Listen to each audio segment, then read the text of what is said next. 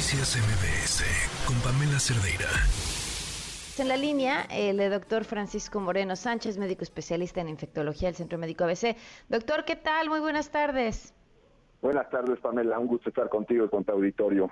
Igualmente, qué gusto poder platicar. Doctor, pues a ver, ya viene, en teoría, se debe acercar octubre. Nos han anunciado que la vacunación COVID en México o estas vacunas de refuerzo van a ser igual que las vacunas de, mm, eh, de influenza, solo a población vulnerable y, eh, y además no ha quedado claro si es la vacuna cubana la única que se va a utilizar o no.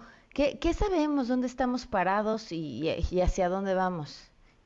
Pues eso es realmente lo que quisiéramos saber, porque en la última eh, vez que se tocó este tema por parte del subsecretario en uno de estos martes en la mañana, él comentó que no estaba contemplado por parte del gobierno que se utilizara la vacuna bivalente.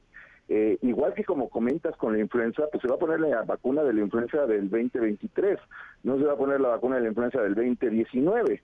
eh, ¿Por qué comento esto? Porque la vacuna, eh, las vacunas que están circulando en México, eh, Abdalá, es una vacuna que no tiene eh, la aprobación por la Organización Mundial de la Salud y que se hizo con base a la variante original, que fue la variante que surgió en el 2019 en China.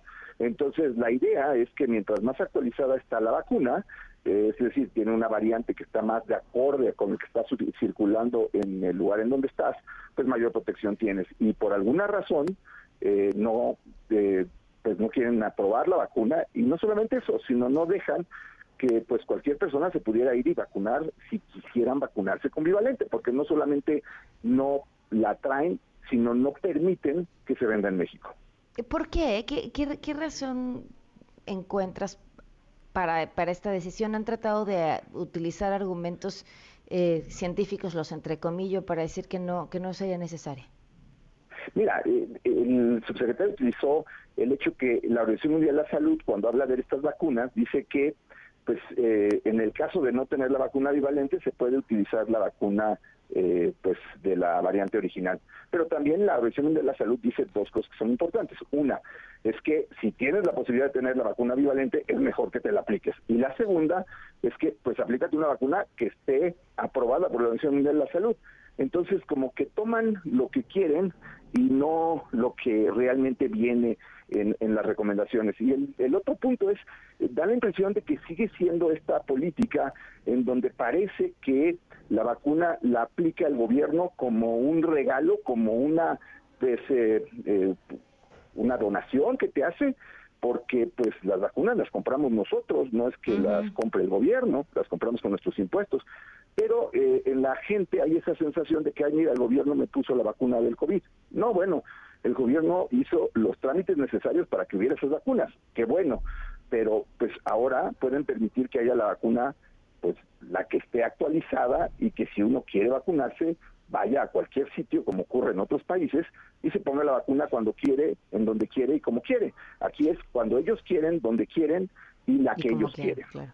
Ahora, ¿qué hemos visto de, de, casos de COVID en estos últimos meses?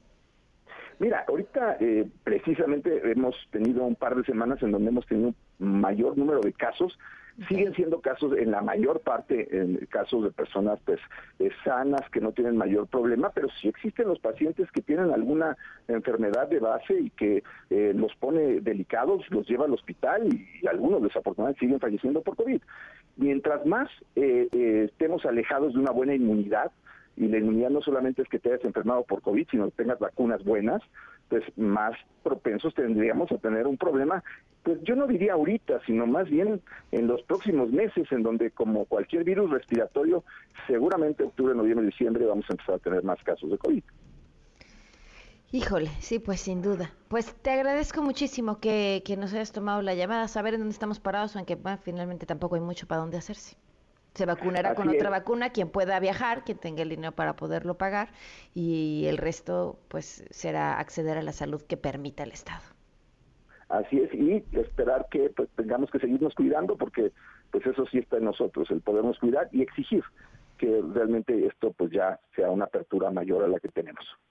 Perfecto. Muchas gracias, doctor. Buenas tardes. Gracias, Pamela. Noticias MBS con Pamela Cerdeira.